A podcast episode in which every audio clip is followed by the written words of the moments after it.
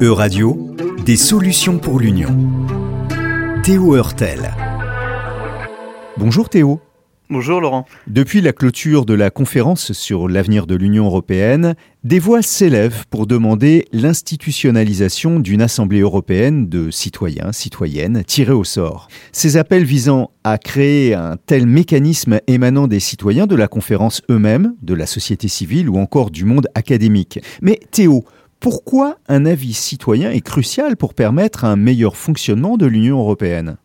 Eh bien d'abord, intégrer l'avis des citoyens européens permettrait de réduire le déficit de légitimité de l'Union européenne, car l'avis des citoyens a souvent été mis à l'écart dans la construction européenne et de ses politiques. De plus, un avis citoyen européanisé et informé permettrait à l'Union européenne d'avancer sur de nombreux sujets sur lesquels elle est bloquée. Un blocage qui a pour origine soit des intérêts nationaux divergents, soit une opinion publique polarisée, que l'on pense à des sujets comme les migrations, le climat ou la fiscalité. Pour ces partisans, une assemblée citoyenne européenne permettrait de répondre en partie à la crise de la démocratie représentative à laquelle l'Union européenne n'échappe pas. Pouvez-vous nous expliquer pourquoi? Eh bien, la crise de la démocratie représentative repose en partie sur un sentiment de déconnexion des institutions politiques et des élites avec les peuples.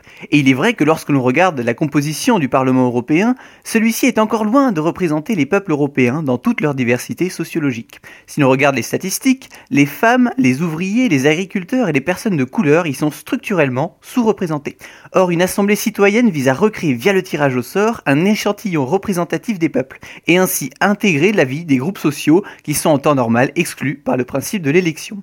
De plus, le tirage au sort, en réduisant la distance entre les gouvernants et les gouvernés, permettrait de sortir de l'opposition entre élite et peuple, sur laquelle surfe la vague des populistes qui se répand en Europe.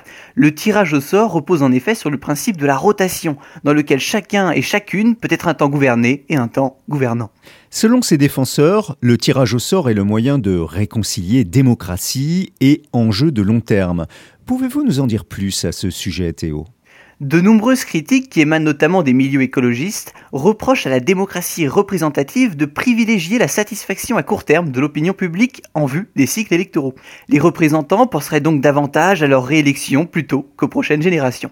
Or, le caractère non renouvelable du tirage au sort et l'influence des experts qui caractérisent les assemblées citoyennes les rendraient plus aptes à gérer des enjeux de long terme comme le climat ou les migrations. D'accord, mais à quoi ressemblerait concrètement une assemblée citoyenne européenne?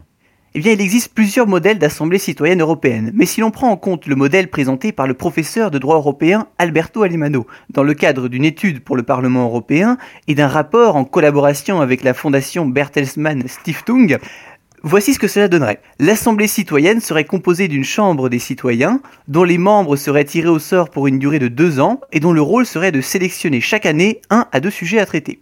À cela s'ajouterait une à deux assemblées citoyennes annuelles chargées de délibérer sur les thèmes choisis par la Chambre des citoyens. Les assemblées citoyennes annuelles adopteraient à la fin de leur mandat, et ce avec une super majorité de 75% des membres, un rapport de recommandation. Rapport qui sera ensuite transmis aux institutions européennes qui seront dans l'obligation d'en intégrer les propositions ou d'en justifier le rejet. Comment les citoyennes et les citoyens se doteront des connaissances nécessaires pour formuler leurs recommandations et dans quelle langue travailleront-ils?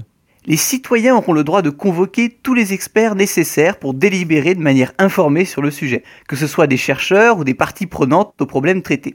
Ils seront aidés en ce sens par un secrétariat organisé par la Commission européenne qui sera notamment composé d'interprètes et qui permettra aux citoyens de s'exprimer dans leur langue maternelle. Est-ce que le tirage au sort va remplacer la démocratie représentative avec les députés élus du Parlement européen et les gouvernants nationaux du Conseil de l'Union européenne?